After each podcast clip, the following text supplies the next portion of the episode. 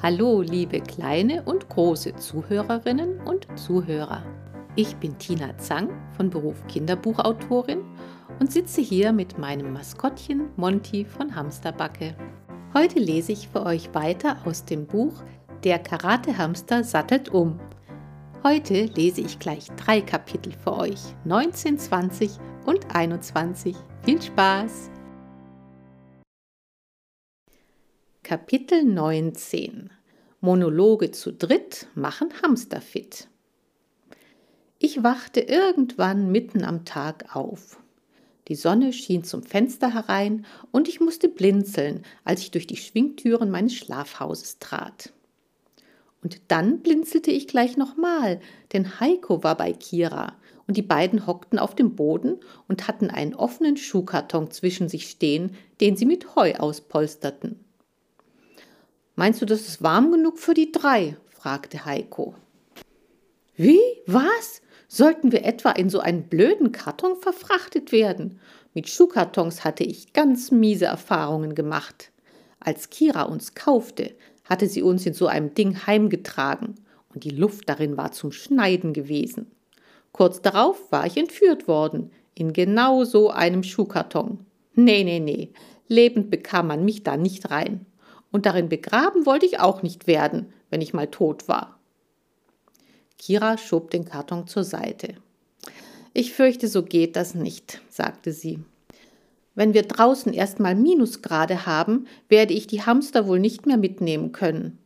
Die Beutel sind einfach nicht warm genug, und sie in einem Schuhkarton auf den Fahrradträger zu spannen, ist auch eine Schnapsidee. Dann nagen die sich doch ruckzuck durch. Sie seufzte. Es müsste richtige Outdoor-Klamotten für Hamster geben.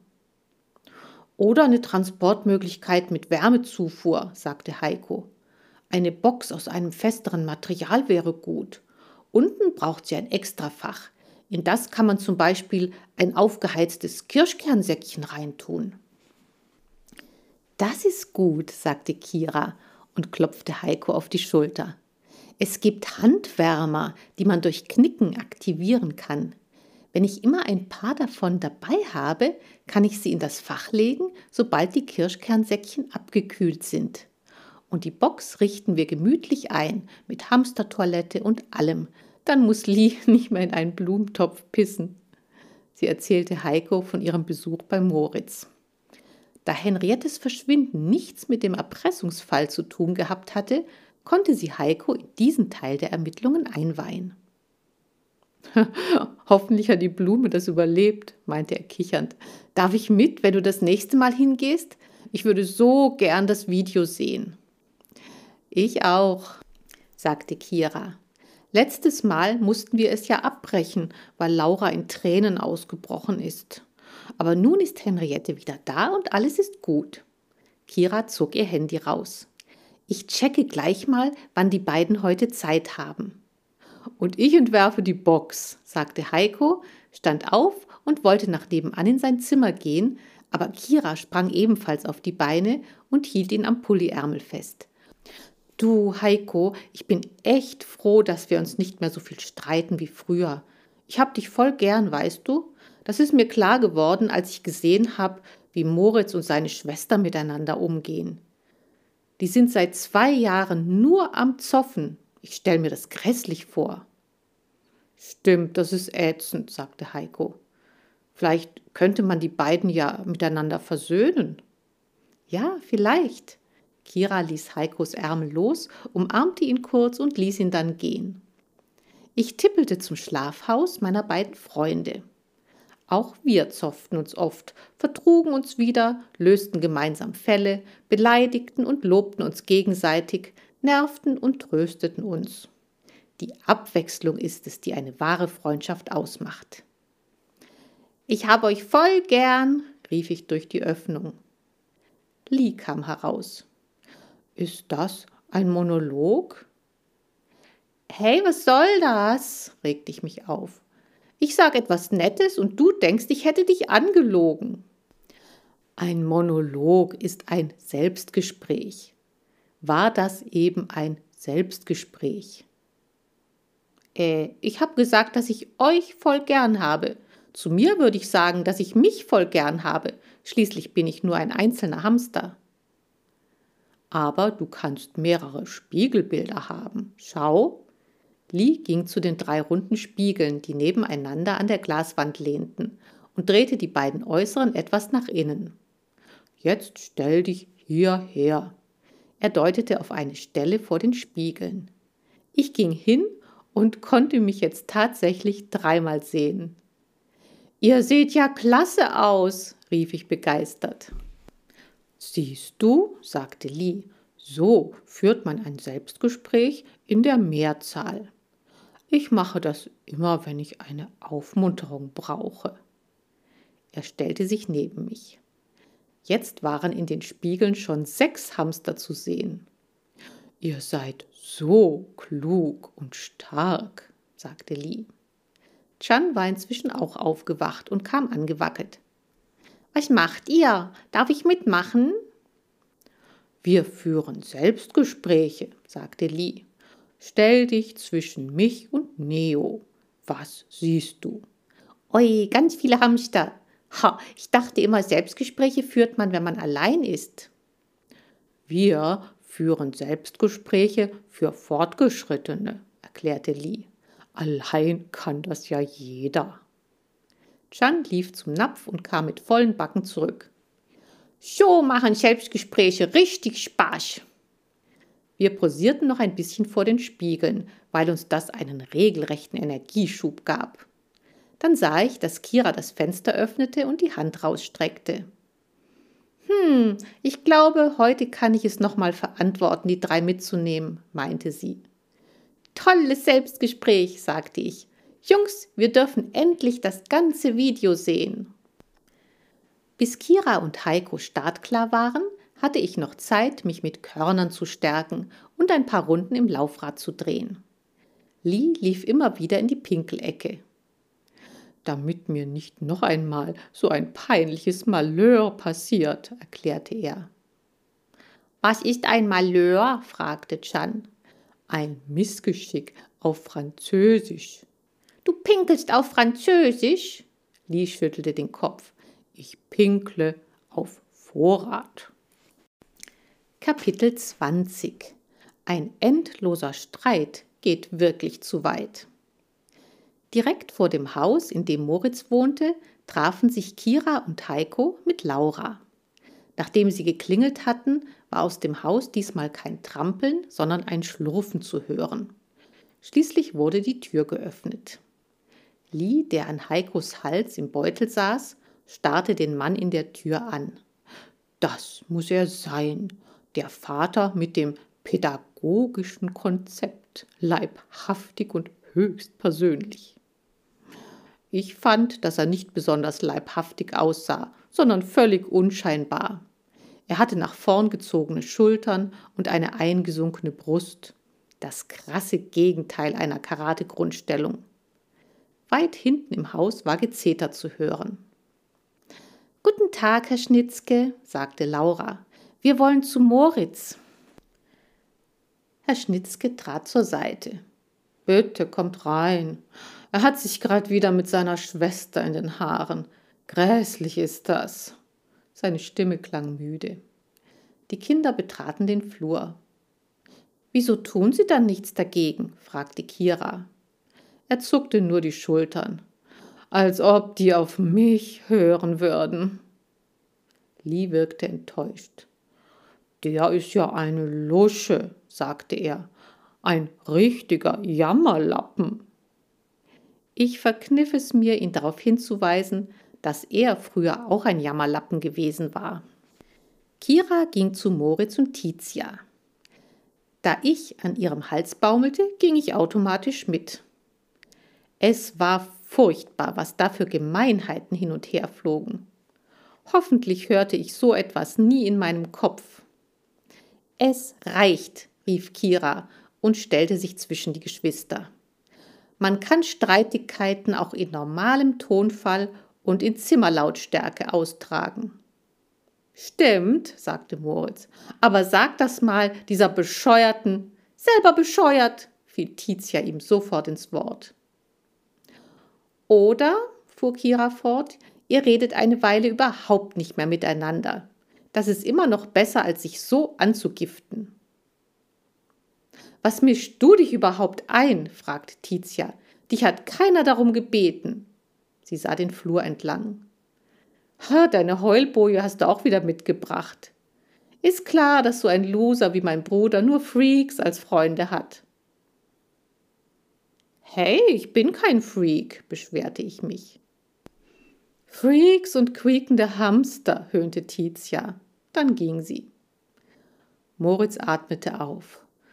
Pah, ich freue mich auf den Tag, wenn sie auszieht. Er führte uns in sein Zimmer. Weswegen habt ihr euch eigentlich so angebrüllt, du und deine Schwester? wollte Kira wissen. Sie hat behauptet, ich wäre dran mit Spülmaschine ausräumen. Dabei habe ich das gestern gemacht. Heute ist sie dran. Das war alles? Wegen so einer Kleinigkeit geht ihr euch an die Gurgel? Moritz zuckte nur die Schultern. Ihm war das Thema sichtlich unangenehm. Heiko staunte. Bei dir ist es aber ordentlich. Allerdings riecht es ein bisschen streng, wenn ich das sagen darf. Moritz öffnete einen Fensterflügel. Hatte ich gar nicht bemerkt. Hm, kommt vielleicht daher, dass einer der Hamster gestern in den Blumentopf gepisst hat. Sorry, sagte Kira. Wir planen eine Transportbox mit Hamstertoilette, damit so etwas nicht mehr vorkommt.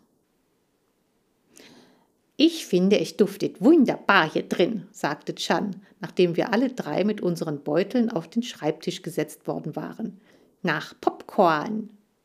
Er trippelte zu der Stelle, wo die Schublade war. Das rieche ich meilenweit. Moritz zog die Schublade auf und holte eine Popcorntüte raus. So, wertes Publikum, bedient euch. Chand folgte der Aufforderung als erster. Moritz schloss das Fenster wieder und startete dann das Video. Heiko lachte über den Vorspann. Den ganzen Film über war flotte Musik zu hören.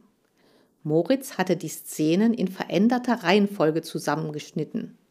Mal war ich zu sehen, wie ich auf Henriette durch den Parcours ritt, dann wieder die Rechenstation, wo Henriette auf einen Becher tippte, nachdem sie die Aufgabe gelöst hatte. Leider hatte Moritz die peinlichen Momente nicht rausgeschnitten, zum Beispiel als ich runterplumpste, er mich auffing und dabei Hoppla, Schnoppla sagte. Das zeigte er sogar gleich dreimal nacheinander. Trotzdem fand ich, dass ich als Hennenreiter eine gute Figur machte. Ich brauchte nur etwas Übung, am besten mehrere Stunden täglich. Als das Video vorbei war, applaudierten die Kinder und Kira bat Moritz, Kannst du mir das Video schicken? Ich will's Jan zeigen. Gerne. Und danke, wertes Publikum, sagte Moritz. Wenn wir es richtig filmen, wird es natürlich nicht so verwackelt und viel abwechslungsreicher. Dann mache ich auch Zeitlupenaufnahmen. Wann können wir loslegen? Frühestens in drei Wochen, antwortete Laura. Henriette muss erst in Ruhe ihr Ei ausbrüten. Bis dahin lasse ich sie weder rechnen noch im Parcours trainieren.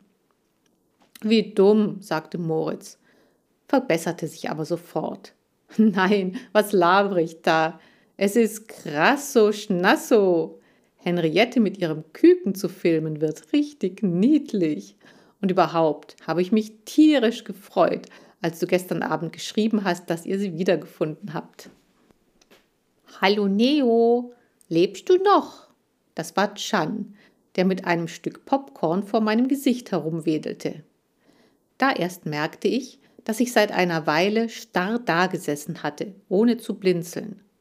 Ich lockerte meine Haltung. Äh, habt ihr das gehört? Solange Henriette ihr Ei ausbrütet, darf sie nicht in den Parcours, und ich hatte mich so darauf gefreut, mit ihr zu trainieren. Die Kinder waren inzwischen bei einem anderen Thema. Ich kann mir bestens vorstellen, dass dein Vater kein besonders guter Nachhilfelehrer ist, sagte Kira gerade zu Moritz. Er wirkt recht desinteressiert. Allerdings, sagte Moritz, das läuft immer so ab. Ich rechne und erkläre, dann nimmt er mir die Blätter weg, korrigiert in seinem Arbeitszimmer die Aufgaben und bringt sie mir anschließend wieder. Erst dann darf ich alles in mein Heft schreiben. Ich habe also die doppelte Arbeit. Es entstand eine Stille, in der ich genau hören konnte, dass Kira gerade dasselbe kombinierte wie ich. War Herr Schnitzke der Erpresser? Verschanzte er sich in seinem Arbeitszimmer, um die Hausaufgaben mit den Lösungen von Kira zu vergleichen? Kira stupste Heiko an. Könntest du bitte gehen? Wir müssen noch etwas besprechen, das mit unseren Ermittlungen zu tun hat.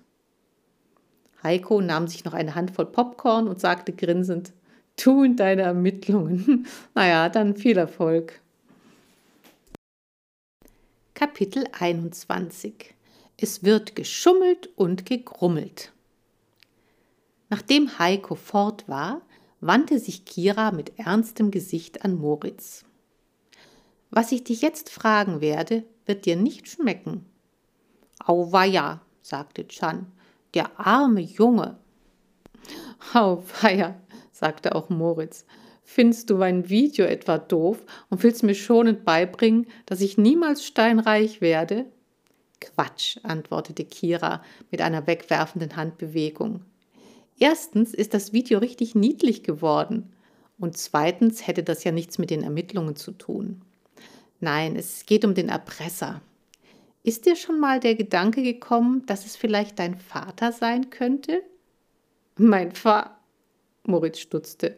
Äh, Du meinst, weil er meine Hausaufgaben korrigiert, ohne dass ich dabei zusehen darf?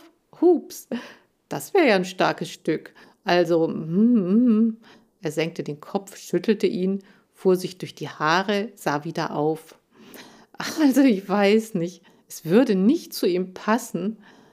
Er ist viel zu brav und rechtschaffen, um etwas Illegales zu tun. Andererseits, wieder zögerte er, nun, mh. ich hätte nie gedacht, dass meine Eltern sich mal trennen würden. Und dann ist es doch passiert.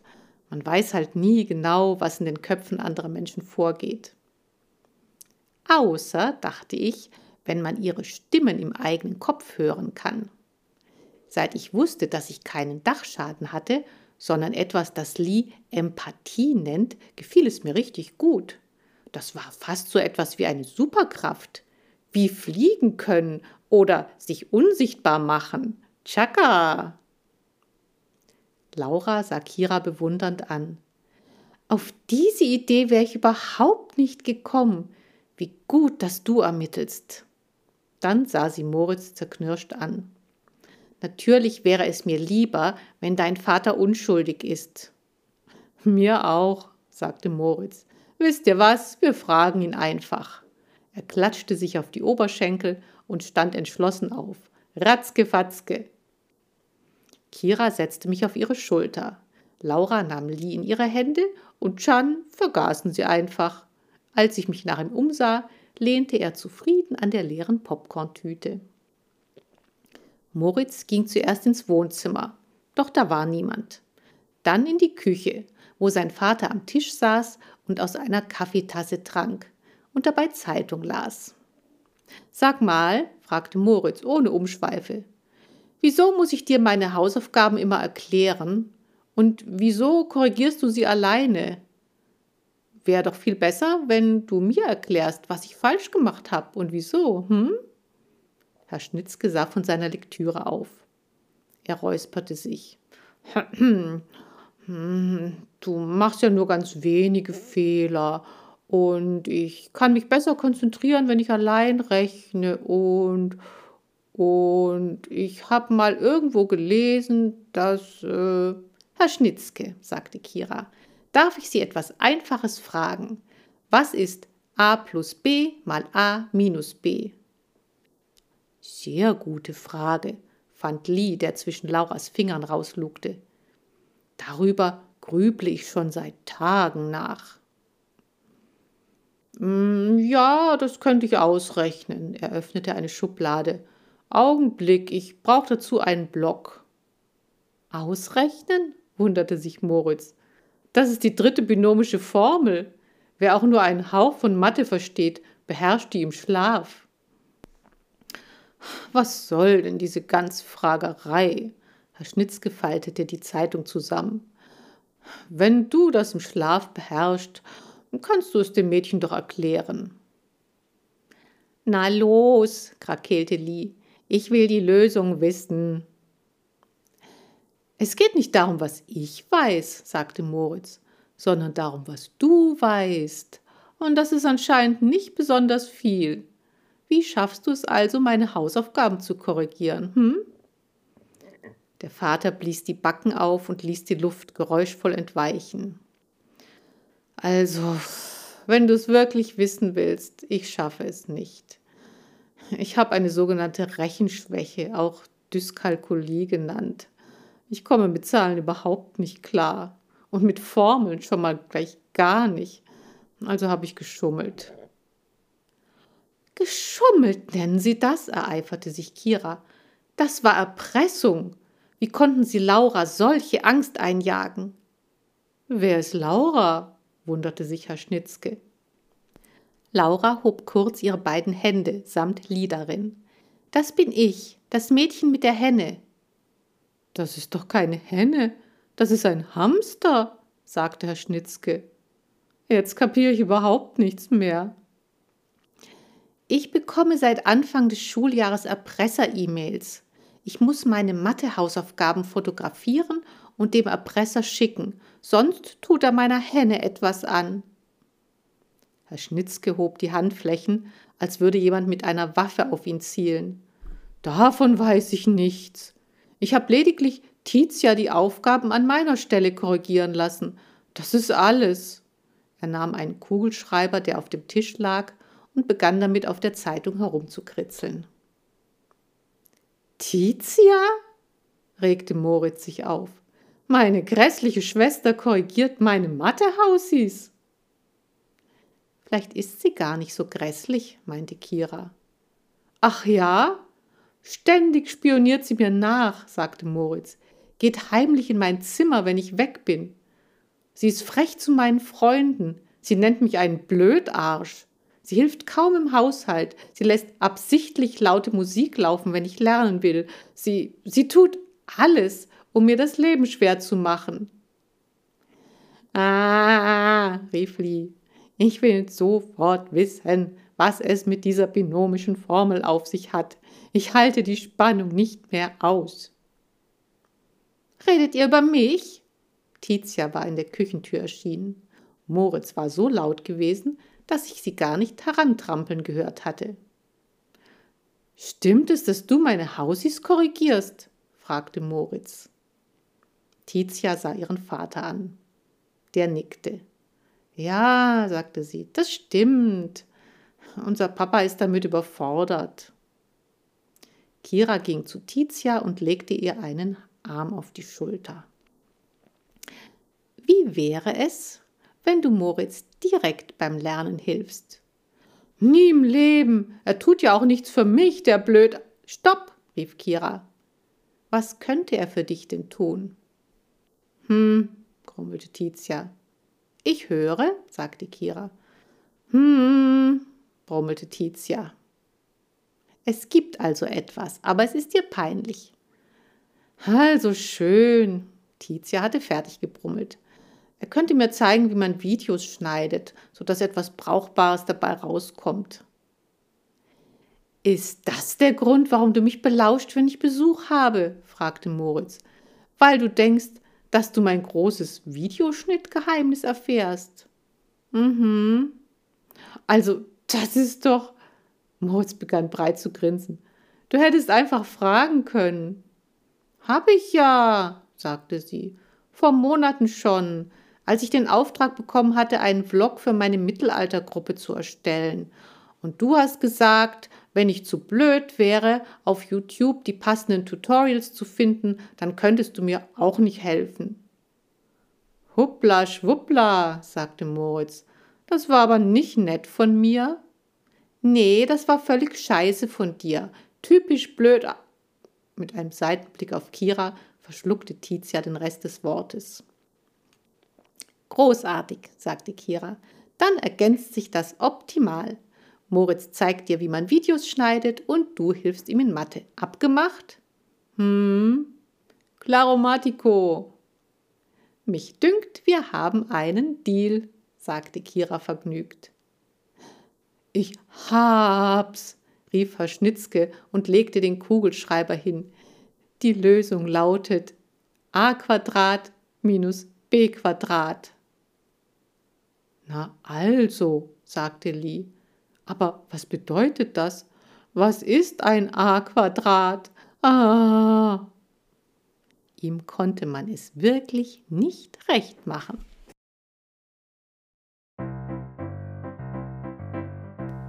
So, das war's für dieses Mal. Ich danke euch fürs Zuhören und hoffe, ihr hattet so viel Spaß wie ich. In der nächsten Folge geht die Suche nach dem Erpresser weiter. Ich hoffe, dass ihr dann wieder mit dabei seid und sage Tschüss, bis dann, eure Tina und euer Monty.